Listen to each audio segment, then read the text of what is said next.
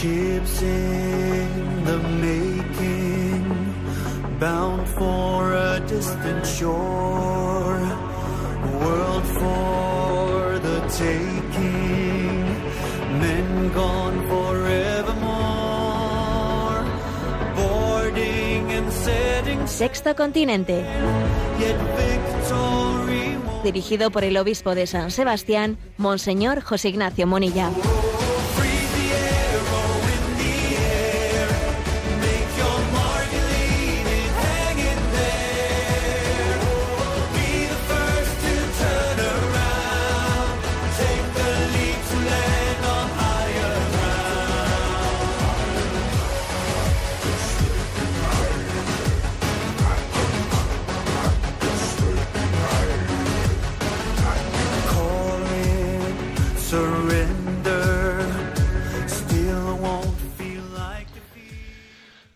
Cordial saludo a todos los oyentes de Radio María. Un día más, con la gracia del Señor, nos disponemos a realizar este programa radiofónico llamado Sexto Continente, que lunes y viernes de 8 a 9 de la mañana, una hora menos en las Islas Canarias, realizamos aquí en directo en Radio María España.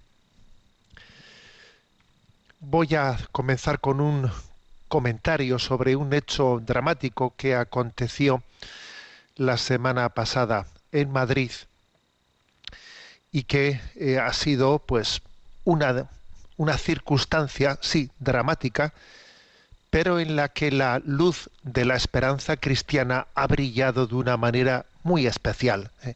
Sí, como muchos suponéis, pues me estoy refiriendo a ese atropello dramático acontecido en el Colegio Monte Alto de Madrid, donde pues una madre a la salida del colegio haciendo pues una maniobra con el coche atropelló a tres niñas de 12, de 10 y de 5 años. La pequeña murió eh, y las dos mayores están graves y claro eso acontecía en el momento de la salida del colegio cuando estaban allí pues todos los niños con sus padres eh, pues que habían ido a recogerles a, a los ojos de tantísimas personas y claro pues ha supuesto una conmoción tremenda no sucedió que la madre de esa niña fallecida pudo acercarse para abrazar a su pequeña, aún con vida, y decirla que le quería. Y después, mientras su hija emprendía, ¿no? Pues ese camino al cielo, pese a los intentos de reanimación que no fueron capaces de reanimarla, pues esa madre se levantó, abrazó y consoló a la madre que conducía el vehículo que estaba desconsolada, ¿no? Pues por el, er- por el error que había que había cometido. Mm, No, no solo este hecho, que ya de por sí, ¿no? Pues es, eh, es impactante, sino el ejemplo de, esa madre, ¿no? De cómo gestionó ese momento, sino eh, el hecho de que los, niños, las niñas del colegio, al ver lo que había sucedido, salieron corriendo, ¿no? ¿Y a dónde fueron corriendo? En busca del sacerdote en búsqueda del sacerdote para que fuese allí corriendo y le diese y le diese los últimos sacramentos a, a esa niña y ahí llegó el sacerdote avisado por las compañeras de la niña pues que fíjate no que dice oye pues se podían haber quedado traumatizadas sin no pues salieron corriendo a en búsqueda del sacerdote no y bueno y se ha producido pues una cadena de apoyo y de oración muy potente en el seno de esos padres de ese colegio, un colegio católico que pertenece a la obra de fomento del Opus Dei, pues un colegio en el que han entendido que es el momento de apoyarse, de hacer una cadena de oración con el rezo del Santo Rosario, de que de entender que, que, eso que ha acontecido pues tiene todavía que ser como una llamada más a permanecer unidos y a prepararnos todos en nuestro camino hacia el cielo, ¿no? y bueno pues el, el cardenal de Madrid pues eh, expresó sus condolencias en nombre de toda la comunidad cristiana y así también lo han hecho pues autoridades etcétera no pero yo quisiera fijarme en un en un detalle y es cómo esta circunstancia eh, se ha convertido un, hecho luctuoso, dramático como este, se puede convertir, sin que uno lo pretenda, obviamente, se puede convertir en una capacidad de testimoniar la esperanza cristiana pues de una manera increíble no a mí sabéis a qué me ha recordado este, este episodio me ha recordado a, a ese pasaje evangélico que, eh, que recoge el evangelio de San Marcos en el que dice cómo cuando Jesús moría en la cruz allí había un centurión no que estaba siendo testigo de lo que allí sucedía, testigo de cómo unos pues realizaban un escarnio contra Jesucristo, ¿no? Pues si este es hijo de Dios, que baje de la cruz y, y otros mm, se reían y otros venían, bueno, había de todo, ¿no? Aquello sería un espectáculo, pero aquel centurión que estaba acostumbrado pues a, a ver muchas tragedias y que en esas tragedias pues mayoritariamente soliese haber pues un tipo de reacciones muy distintas, ¿no? Reacciones desesperanzadas, ¿no? Imagínate lo que sería pues en una crucifixión un centurión que habría crucificado a mucha gente, había ejecutado a mucha gente, habría sido testigo de reacciones desesperanzadas, ¿no? Y aquel centurión estaba perplejo de que estuviese aconteciendo la muerte de aquel hombre y teniéndole a su madre, a su madre al pie de la cruz, acogiendo el, sufrimiento de su hijo, ¿no? De una manera que a él le dejaba impactado. Y entonces la muerte de, Jesús arrancó de los labios de ese centurión una frase impresionante, ¿no? Cuando dice, verdaderamente este hombre era hijo de Dios. Es impresionante como ese momento de tragedia le arranca esta conclusión, como diciendo, a ver, esto, esto no es normal. ¿Cómo este hombre ha muerto perdonando? ¿Cómo, eh, cómo esta serenidad? ¿Cómo su madre le acoge al pie de la cruz?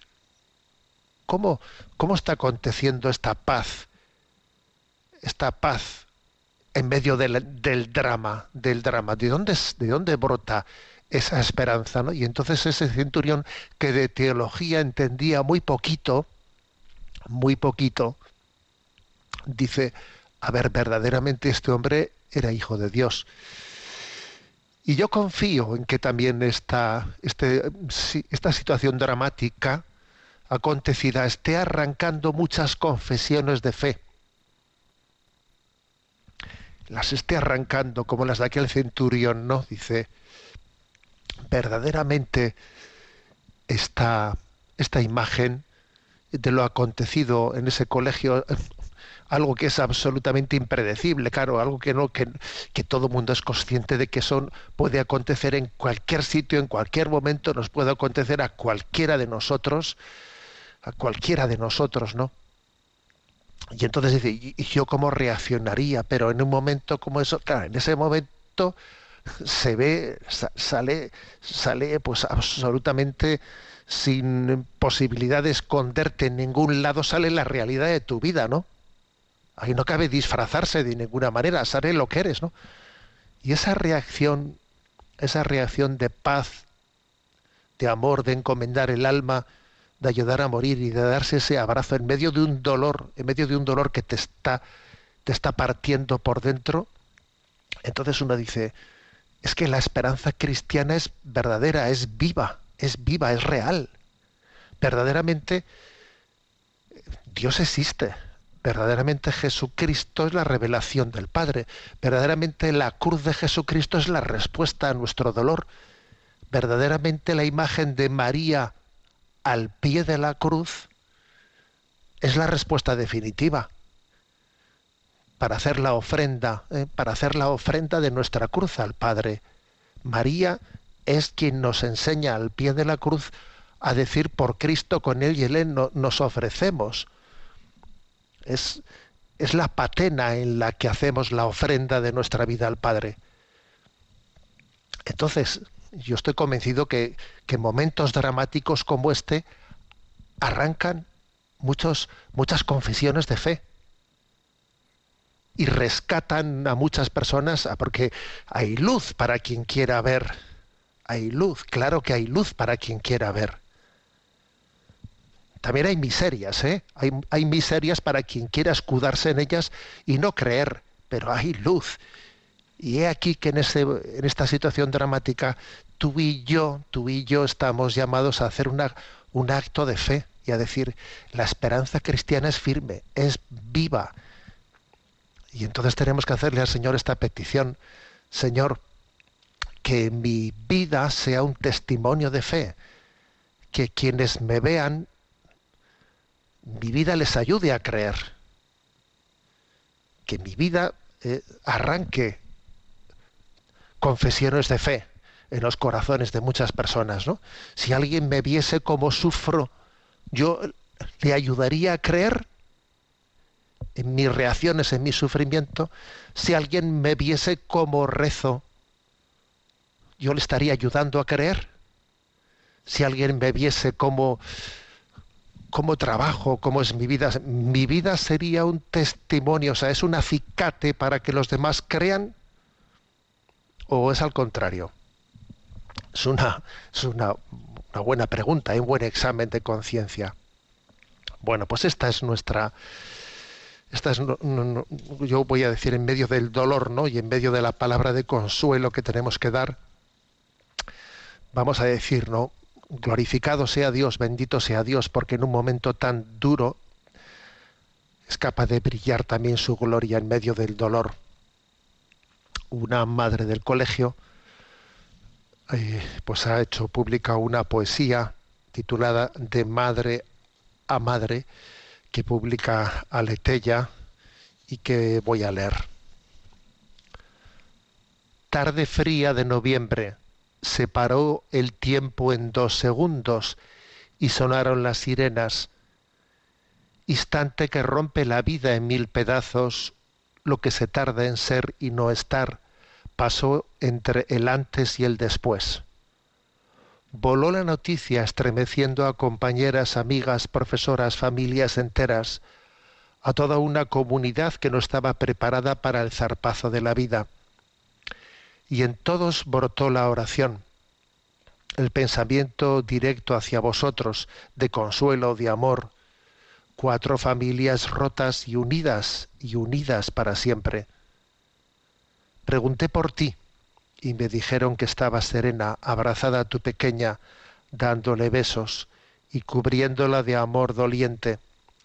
Y tu imagen me llevó a la cruz, a María abrazando a un Cristo descendido al dolor infinito y desgarrador de una madre acunando a su hijo, que ya goza del Padre. Te veo a ti, María, Madre, entregando a esa Virgen María, Madre y María también, lo más preciado de tu vida, de madre a madre, de tus brazos a los suyos, profundo acto de fe. Encarnación del dolor de la Virgen en el tuyo propio, en una cera teñida en rojo, en una tarde de otoño. Y pienso que has sido elegida aunque ahora no lo veas, aunque el desgarro de tu alma sea infinito, pero no es casual la escena de María a María, de madre a madre, abrazando a tu hijo igual a tu hija igual que ella lo abrazó en la cruz, aceptando el sacrificio más intenso entregada a la voluntad del Padre. Esta es también nuestra nuestra palabra de fe y oramos por esas familias, por la familia de las tres niñas y por, y por la familia, obviamente, también de una manera muy especial, ¿no? De, esa madre que conduciendo el coche, pues tuvo ese día ese error como cualquiera de nosotros lo puede tener en cualquier instante. Y que necesita también en este momento de una manera muy especial del consuelo de la fe, de la esperanza para poder sobrellevar también ese drama acontecido en su vida.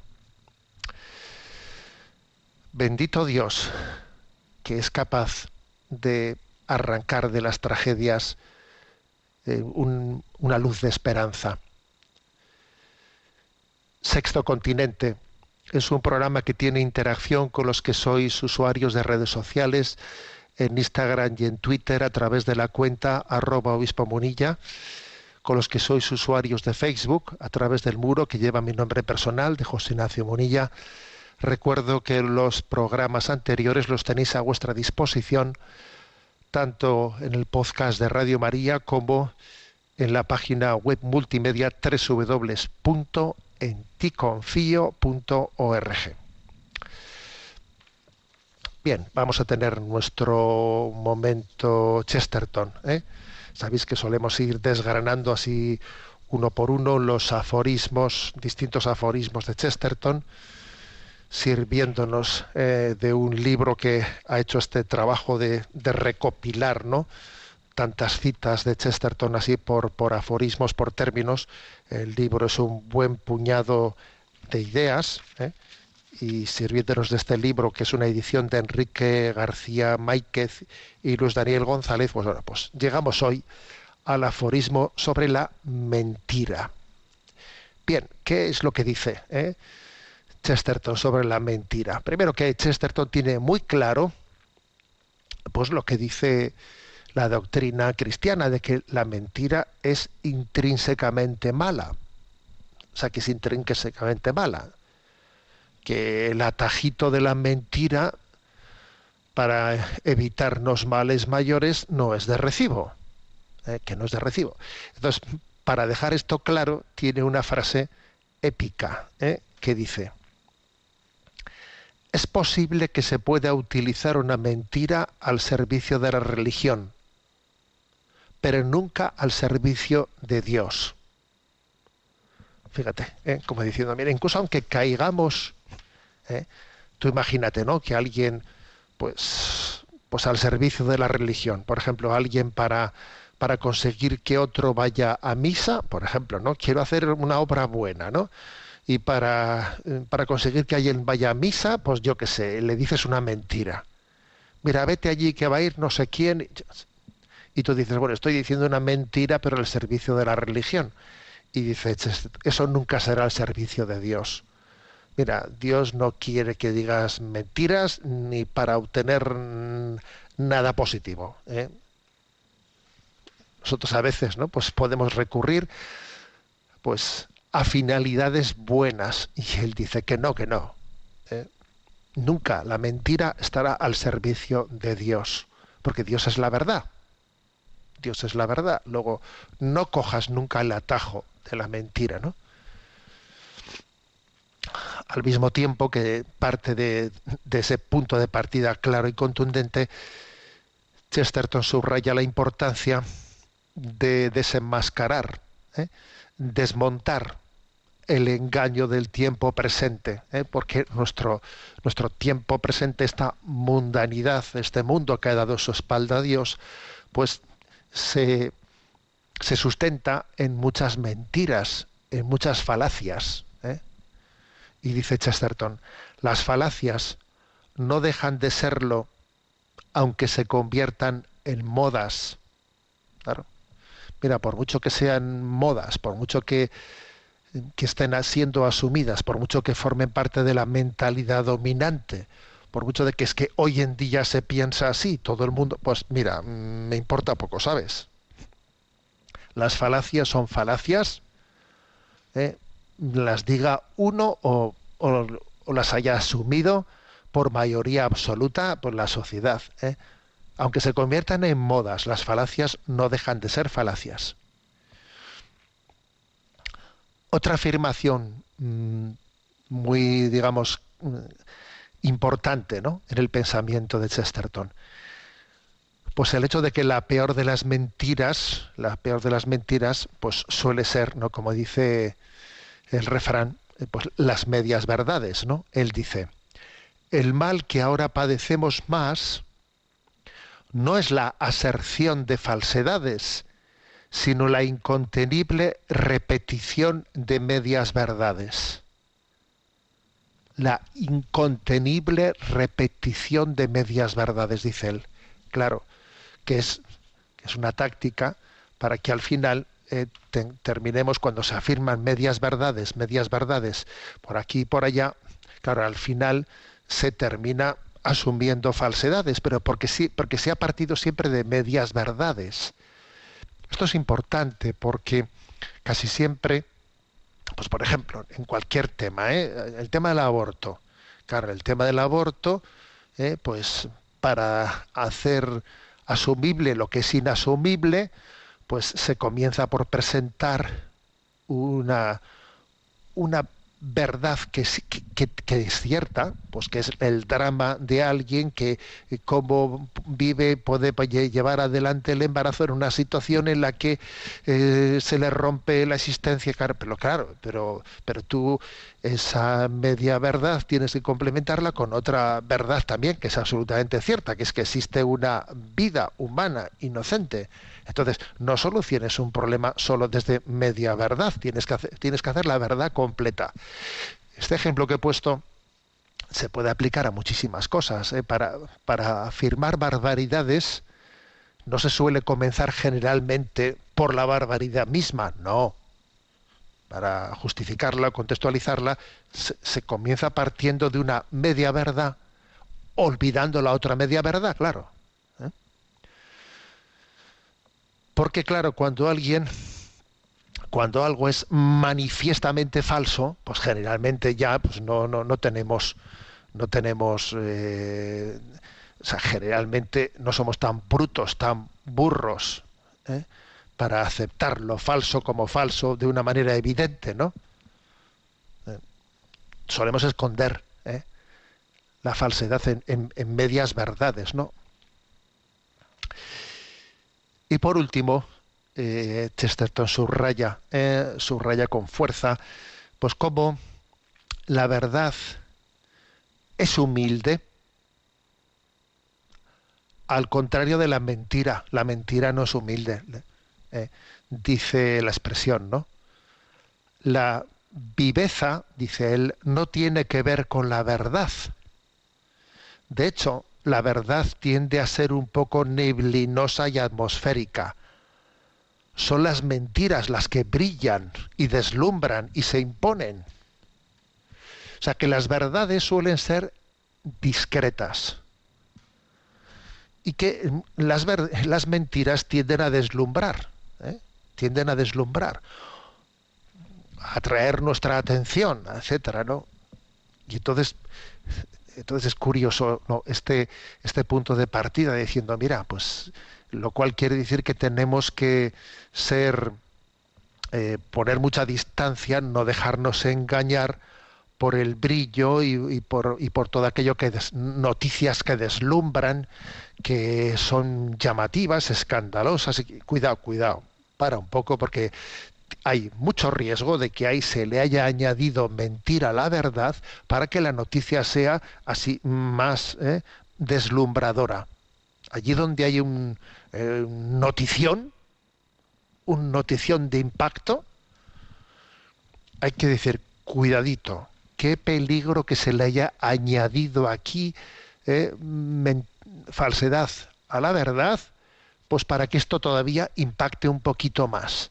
Porque claro, si las cosas son discretas, discretas, entonces no venden tanto. Entonces, claro, este es un peligro, mm, pero un peligro obvio, ¿no? Entonces, la verdad es humilde.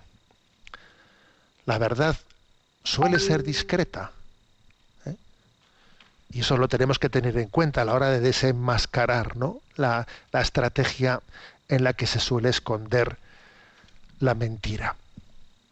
Bien, Vamos a, antes de continuar, que queremos hoy dar un espacio especial a la participación de los oyentes. Sabéis que hay un correo electrónico habilitado que es sextocontinente arroba radiomaria.es, sextocontinente arroba al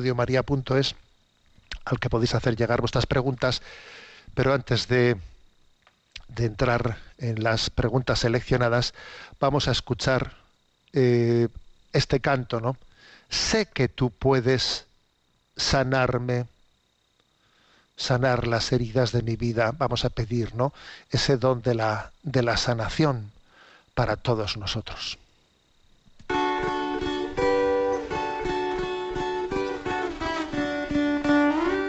Hoy yo me acerco,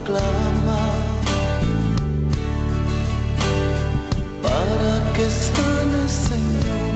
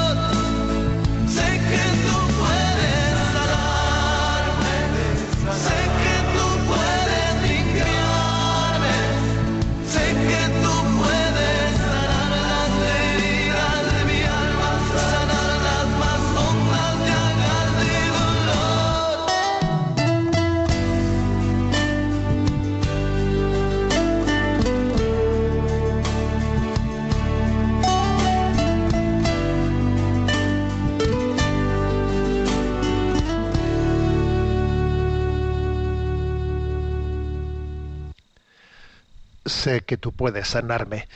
Pasamos en este programa de Sexto Continente a la atención de las preguntas que han ido llegando de los oyentes. Pido perdón a algunos que igual llevan tiempo con algunas preguntas formuladas que ta- estamos tardando en poder atender, pero a Rocío que le tenemos en la emisora, pues le, le invitamos a que nos presente las seleccionadas.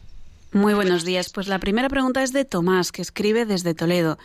Y dice, me llamó la atención la noticia del otro día de que en la prisión donde se encuentra recluido el asesino del niño de nueve años en Lardero, le habían puesto un preso de confianza en la celda y visitas de los funcionarios cada hora para evitar que se suicidara. ¿No es esto un contrasentido si lo relacionamos con la ley de la eutanasia o del suicidio asistido? Yo muchas veces he pensado que si aprobaban esta ley ya no tendría sentido ni que nos obligasen a ponernos el cinturón de seguridad. Si el Estado ya no vela por la vida de los ciudadanos y ésta queda supeditada a la voluntad individual, yo podría asumir conscientemente mi riesgo personal de morir en un accidente y optar por no ponerme el cinturón, sin que el Estado pudiera obligarme vía sanción. Y como este, se me ocurren casos, muchos ejemplos, huelgas de hambre, paralización policial de suicidios. Muchas gracias y felicitaciones por el programa. Bueno, la verdad es que el razonamiento que hace Tomás ¿eh? es, digamos, difícilmente rebatible. De hecho, se puede dar una paradoja, ¿no?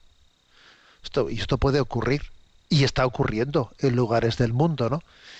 Y es que en un quirófano, en una sala de un hospital, se interviene de urgencia para intentar eh, conseguir que alguien que se ha suicidado, que por ejemplo, pues igual ha ingerido una cantidad de medicamentos o de lo que fuera que pues que está en riesgo de muerte están interviniendo para ver si pueden salvar su vida, ¿no? In extremis porque se ha intentado suicidar. Y en ese mismo hospital, en otro lugar, pues a, alguien se le está aplicando la eutanasia, pues porque eh, la ha considerado eh, pues estilo eh, pues como Ramón San Pedro etcétera pues que tiene pues una discapacidad que a él no le pues no, no tolera no que tenga que convivir con ella y decide pues yo me quito de en medio porque no quiero seguir viviendo con esta discapacidad y en un mismo hospital se intenta salvar a uno de un suicidio y en otro y en otra sala del hospital a uno se le aplica eh, el suicidio para matarle, ¿no? Y esas dos cosas están aconteciendo al mismo tiempo. Claro, alguno, alguno diría, bueno, pero es que uno se lo ha, uno se, se lo ha pensado oficialmente ¿eh? y, ha, ha, pasado por unos requisitos legales, que es de rellenar unos, cumplimentar unos, unos formularios, eh, etcétera, someterse al, al, examen de un tribunal eh, y el otro lo ha hecho por su cuenta y riesgo. Bueno, pues, pues mire usted, pues me, menuda diferencia, eh, menuda diferencia, pero si al final el criterio, el criterio último va a ser que soy yo el que tengo derecho, ¿no? a quitarme de en medio en esta vida, soy yo el que tengo derecho a decidir cuándo y cómo morir, fuera, pues entonces no creo que haya tanta diferencia con formulario sin formulario, porque es que si es, si es cierto que existe ese derecho, entonces, entonces ¿dónde está la diferencia esencial entre suicidio bueno y suicidio malo? ¿Dónde está esa diferencia esencial? Queda todos esos, digamos, ¿no? Pues esas campañas contra los suicidios, contra los suicidios quedan absolutamente desautorizadas moralmente. Una campaña contra los suicidios realizada por la administración pública que al mismo tiempo dice que tenemos que uno tiene derecho a decidir cuándo quiere morir y cómo quiere morir, oiga, usted mismo se está desautorizando. Se está usted desautorizando porque soplar y sorber al mismo tiempo no se puede. Entonces, cl claro que es cierto, usted me está poniendo a mí una multa por no llevar un cinturón de seguridad. Usted me multa si no me protejo mi propia vida. Y luego, y luego dice que usted, ¿no? que yo tengo derecho a suicidarme si, eh, si es el caso. Bueno, pues eh, discúlpeme, pero aquí estamos contradiciéndonos continuamente. La vida es un valor objetivo que tiene que ser tutelada por, eh, por, la por las mismas autoridades públicas o no. O no. ¿eh? Creo que este es un ejemplo concreto de cómo, de lo que las contradicciones que acontecen cuando se legisla desde lo políticamente correcto. Mm, cuando no se legisla en base a una ley natural, a unos principios, ¿no? que después se asumen y se traducen en leyes eh, positivas. Claro, no, cuando no hay tal cosa, ¿no? Sino que nuestra legislación viene de la presión que genera pues el, el pensamiento políticamente correcto en cada momento, claro, es que lo políticamente correcto es muy contradictorio, es muy contradictorio. Y entonces así también la legislación es tremendamente, tremendamente con, contradictoria. ¿no?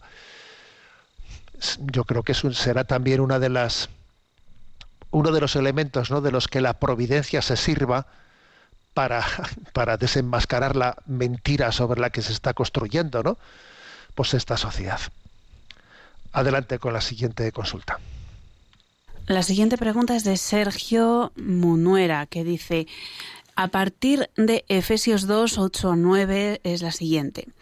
Eh, si todo lo que nos viene es mm, don de Dios, no viene de nuestras obras. Debemos pensar que es eh, don de Dios todo lo que vemos que tienen los demás y tenemos nosotros, pero ¿cómo es posible que personas a las que les va tan bien y tienen tantos privilegios siendo notablemente pecadores e incluso descreídos o beligerantes con Dios, su iglesia y demás?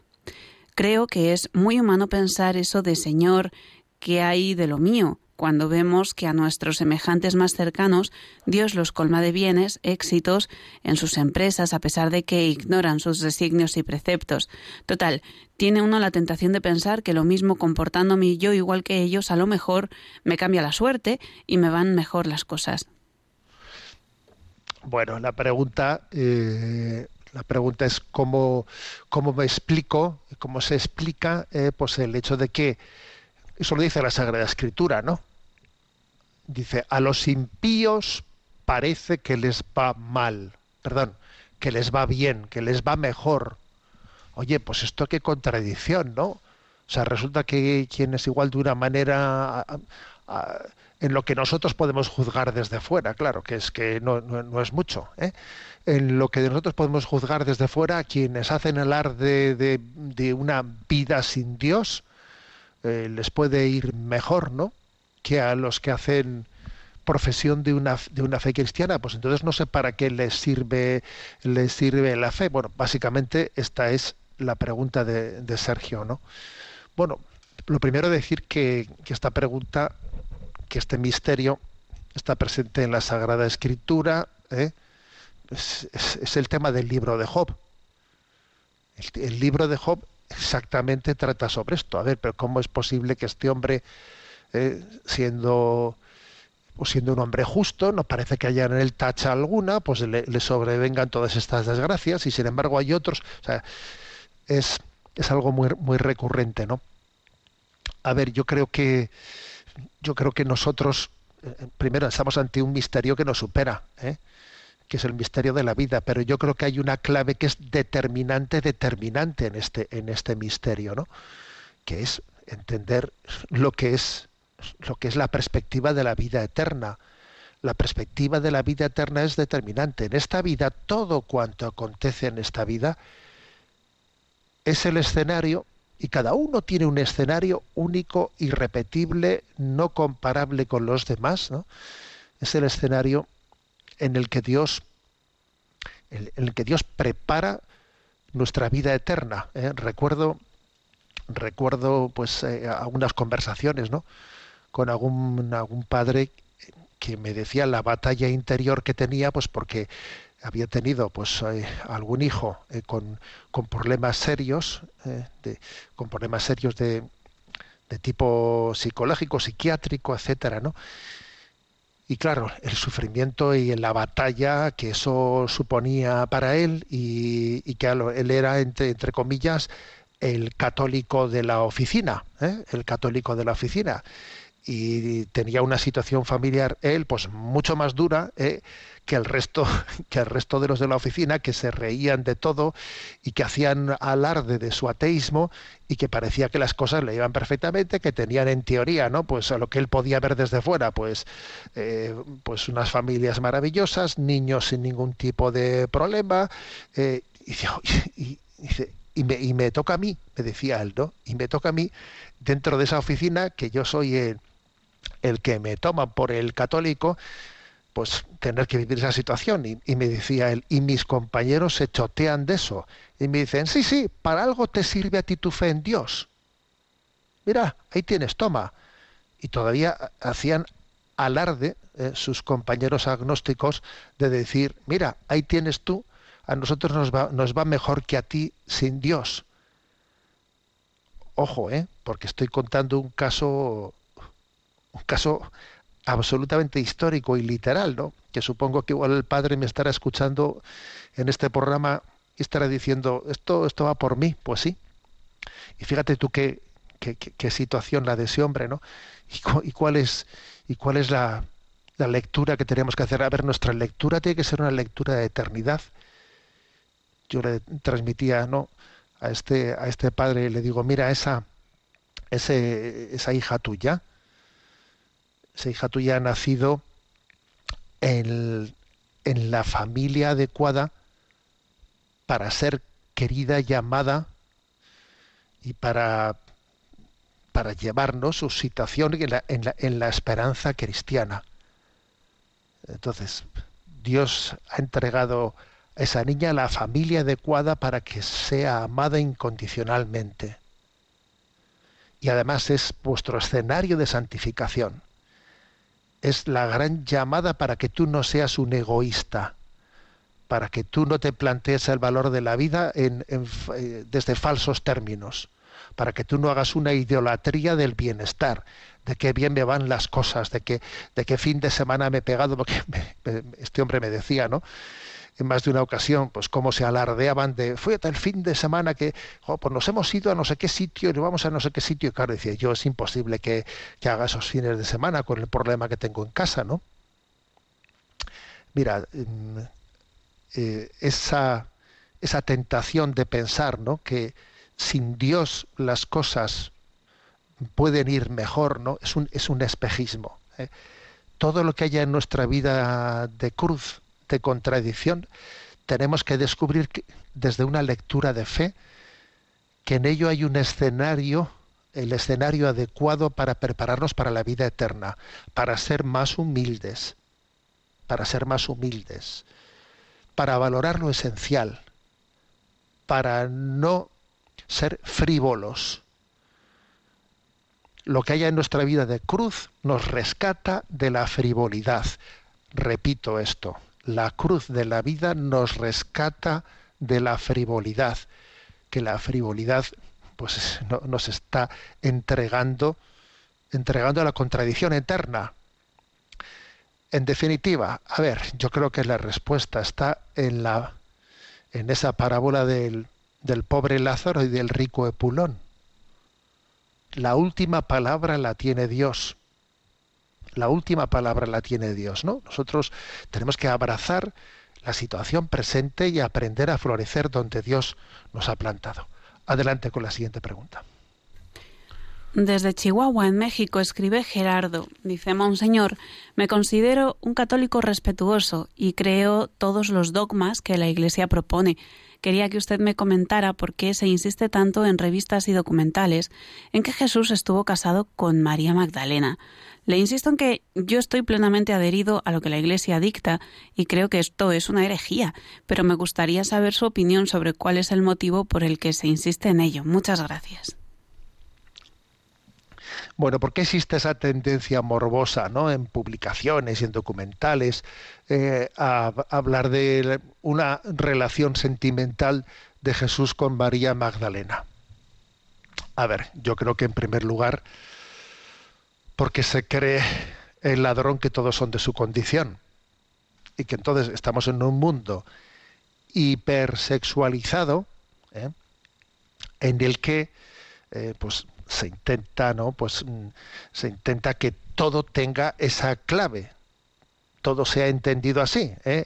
es una especie de la teoría freudiana esa teoría freudiana en el fondo es un retrato de una de una sociedad enferma. Entonces claro quien lee el evangelio desde, desde esa distorsión proyecta en el evangelio esa distorsión. Estamos no bajo bajo ese ese bombardeo del pansexualismo del hedonismo de la hipersexualización de todo entonces claro se entonces se ve se ve enseguida eh, pues es tremendo ¿eh? es tremendo. Sale una imagen de San Sebastián aflecheado con el cuerpo eh, contorsionado por las flechas y entonces te dicen San Sebastián era eh, era homosexual mira el cuerpo como lo tiene. Pero, pero por Dios hombre. Sale una escena de, de María Magdalena aquella mujer que intenta abrazar a, Jesús en el momento de la resurrección y le dice, suéltame que todavía no he subido al Padre y está enamorada de él. A ver, es una proyección continua y constante de, de esa cultura pansexualista, ¿no? Eh, digamos, de, de ma marcado cariz freudiano que, que tenemos, que estamos arrastrando. Eso por un lado. Y luego, por otro lado, también hay, claro, ¿no? También hay un tema más de tipo cristológico. ¿eh? Porque claro, podría decir uno, a ver, Jesucristo podría haberse casado. Jesucristo podría haberse casado. Y claro, quien, quien entiende el misterio de, de Jesucristo, ¿eh? pues entiende que no el matrimonio no puede ser, es imposible que sea la vocación de Jesucristo, pero, pero además no solo porque el Evangelio deja claro que Jesucristo no estuvo casado, porque es que sería imposible ¿no? que, que una relación mm, digamos, matrimonial de Jesucristo no hubiese dejado huella a los matrimonios, sería imposible. Pero es que además, desde el punto de vista teológico del misterio de la fe, eso sería contradictorio con, con, lo que es, con lo que es el, el, corazón de Cristo, ¿no? Porque el corazón de Cristo, no olvidemos que Él, que es siendo verdadero hombre, al mismo tiempo es verdadero Dios. ¿eh? Y entonces el, el, corazón de Cristo, la afectividad de Jesucristo está directa e inmediatamente entregada al Padre. Así como el, el matrimonio es un sacramento de nuestra unión con Dios, ya, pero es que eh, Jesucristo no necesita un sacramento de la unión con Dios, es que Él tiene una unión directa con Dios, es que Él vive, ¿eh? vive la relación intratrinitaria. Él no necesita un sacramento para la unión con Dios, vive su corazón plenamente entregado con Dios. O sea que también quiero decir que, que se esconde un error cristológico detrás de la posibilidad o de la, o de la mera hipótesis de que Jesucristo hubiese vivido un sacramento del matrimonio, porque el sacramento es como un camino para la unión plena con Dios, pero es que Jesucristo ya está plenamente unido con Dios. Su, él vive esa relación intratrinitaria con Él. Bueno, adelante con la siguiente consulta. La siguiente pregunta es de Olga Lerma, que dice, Buenos días, Monseñor. En primer lugar, darle las gracias por el programa que nos ayuda tanto en estos tiempos confusos. Mi pregunta hace referencia a que debemos, a que debemos optar los cristianos a la hora de nuestro fallecimiento, incineración o enterramiento. Siempre he creído que un cristiano debe ser enterrado y desechar la idea de la incineración. Pero tengo mis dudas porque he escuchado de todo a, a este respecto. Muchas gracias. Bueno, la Iglesia ya de una, de una manera clara, ya desde hace muchos años afirmó que la incineración no es contraria ¿no? a la sensibilidad cristiana, sensibilidad católica, siempre y cuando no se haga con un espíritu pagano. ¿Por qué se hace ese matiz? Bueno, pues porque quizás en algunos contextos históricos la incineración tenía ese espíritu pagano. Entonces, si no se realiza con un espíritu pagano, pues no tenemos, eh, digamos, no, es contra, no hay una contradicción con la sepultura cristiana, porque es cierto que al fin y al cabo la incineración adelanta, adelanta en el tiempo el proceso natural de la descomposición y de convertirse en polvo. ¿eh? Por lo tanto, no hay en ello nada contrario. Es verdad que tradicionalmente hablando, pues la, eh, ha sido la sepultura, ¿no? La forma tradicional y creo que, pues, pues eso también esa, tradición tiene, tiene mucho, mucho peso, pero también es verdad que, que, que es bastante, ¿no? bastante fácil de prever por el desarrollo de la sociedad, etcétera, que con el paso del tiempo la incineración, que ya va siendo casi mayoritaria en muchos lugares, vaya siendo más más y más extendida y la iglesia y la iglesia no va a ver en eso digamos mm, dificultad ¿no? hoy en día por ejemplo pues cuando se hace el entierro de eh, de un papa o de un obispo etcétera pues mm, pues se hace una sepultura en la que no hay incineración ¿eh? sería pues llamativo no que eso que, hoy en día no pues porque quizás en el entierro pues de un papa de un obispo en una catedral etcétera que allí se, se pone la sepultura pues mm, bueno, hasta el momento no, no se ha hecho esa incineración, pero ¿hay alguna contradicción en que, por ejemplo, pues un, un papa fuese incinerado? Pues no, no hay ninguna contradicción. ¿eh? O sea que yo creo que hay que distinguir lo que son razones, ¿eh? razones teológicas, antropológicas de, de, los de las costumbres, de las costumbres y de, y de los usos, ¿no? De, quizás, quizás de que existe una necesidad de una de un paso del tiempo para una adaptación a ciertos usos y costumbres que no tienen problema, ¿eh? que no tienen problema de tipo teológico, pero que pueden eh, pues necesitar un tiempo para ser asumidos de una manera no conflictiva por la mentalidad dominante. aunque sea de una manera breve, vamos a tener nuestro rincón del DOCAT, ¿eh? nuestro rincón del DOCAT, que además es el punto 256, cambiamos de tercio y entramos en el capítulo décimo, décimo del DOCAT, que es el tema eh, ecológico, preservar la creación. En la primera parte del DOCAT era el, el plan maestro de Dios, el amor, la segunda la unión hace la fuerza, la iglesia y lo social, la tercera, único e irrepetiblemente valioso, la persona humana, la cuarta, los principios de la doctrina social de la iglesia, la quinta, la familia, la sexta, el trabajo humano, la séptima, la economía, la octava, la comunidad política, la novena, la comunidad internacional y el capítulo décimo en el que entramos es el del medio ambiente el punto 256, ¿eh? pregunta cómo puede contribuir los cristianos a la creación de un entorno justo para el hombre. ¿eh? Y se dice, ¿no? Los cristianos no se convierten en personas preocupadas por el medio ambiente si su compromiso se reduce al llamamiento moral a los demás. Sirve también de poco discutir constantemente de los problemas globales y sin fijarse con atención en el propio entorno y en las posibilidades que éste ofrece.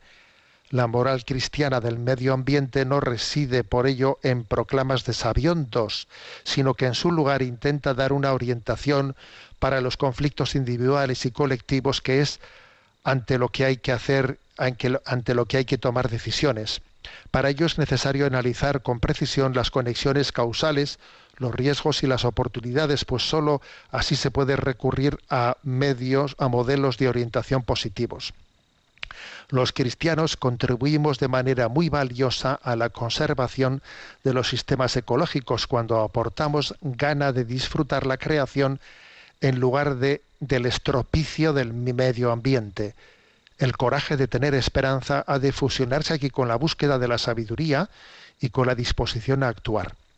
Se puede decir, sin riesgo a exagerar, que si la actual tendencia, esto es una cita de Laudato Si, ¿eh? de la encíclica Laudato Si del Papa Francisco, se puede decir, sin riesgo a exagerar, que si la actual tendencia continúa, este siglo podría ser testigo de cambios climáticos inauditos y de una destrucción sin precedentes de los ecosistemas, con grandes consecuencias para todos nosotros. Bueno, a ver, entramos en el capítulo décimo, entramos en el tema de la creación. Em, yo esta misma semana he enviado un mensaje a redes sociales, ¿no? En el que eh, citaba una frase del presidente de la Conferencia Episcopal estadounidense, en el que decía eh, cómo los nuevos movimientos de justicia social se presentan ante el mundo como pseudo religiones incluso como rivales y relevos de la tradición cristiana. Sí, es cierto, por ejemplo, que la bandera ecologista se, está presentando eh, hoy en día como una pseudo religión. Se ha hecho de ella una ideología, ¿no? Pues muy, muy, muy evidente. Bien, pero esta denuncia, la denuncia que, creo que hay que hacer, ¿no? De desenmascarar esa pseudo religión que se está haciendo, ¿no? No quita que tengamos que, ojo, ¿eh? que reconocer que ahí hay un valor moral verdadero. O sea, que no caigamos en, como, como, estamos desenmascarando esa especie de ideología del ecologismo, caigamos en el extremo contrario de no valorar, o sea, de no, de no caer en cuenta de que existe verdaderamente un valor moral en, en el cuidado de la creación, en la responsabilidad del cuidado de la creación. Llamados a disfrutar de la creación con responsabilidad, llamados también a, ser capaces de, de, hacer eh, pues una lectura de, de, qué tipo de políticas energéticas, etcétera, deben de desarrollarse de manera prudente y sopesada, ¿eh? pues para que, pues para que la contaminación del planeta, etcétera, no nos lleve, ¿no?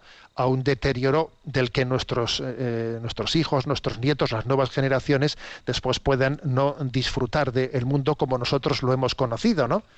O sea, es decir, yo me quedo con esta primera consideración, ¿no?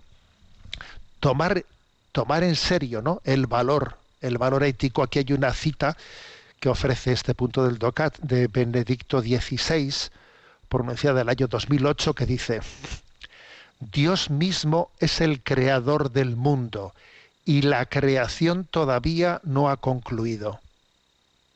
Sí, la creación no ha concluido porque Dios la ha puesto en nuestras manos y nos pide que seamos responsables en la utilización de esa creación. Cuando dice el Génesis, creced, dominad la tierra, etcétera, la creación todavía no ha, no ha concluido. Nosotros estamos siendo copartícipes, ¿no?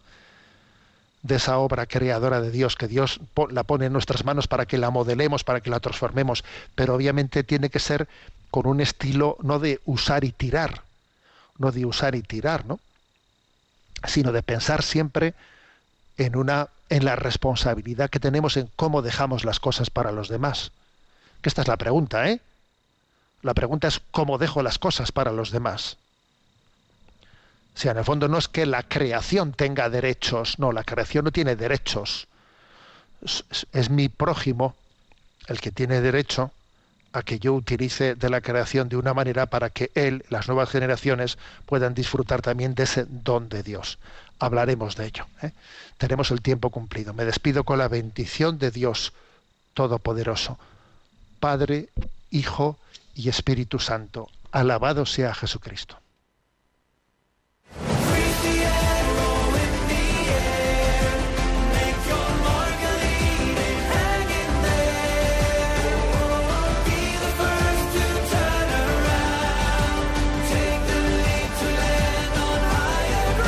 Y así finaliza en Radio María, Sexto Continente, un programa dirigido por el obispo de San Sebastián, Monseñor José Ignacio Monilla.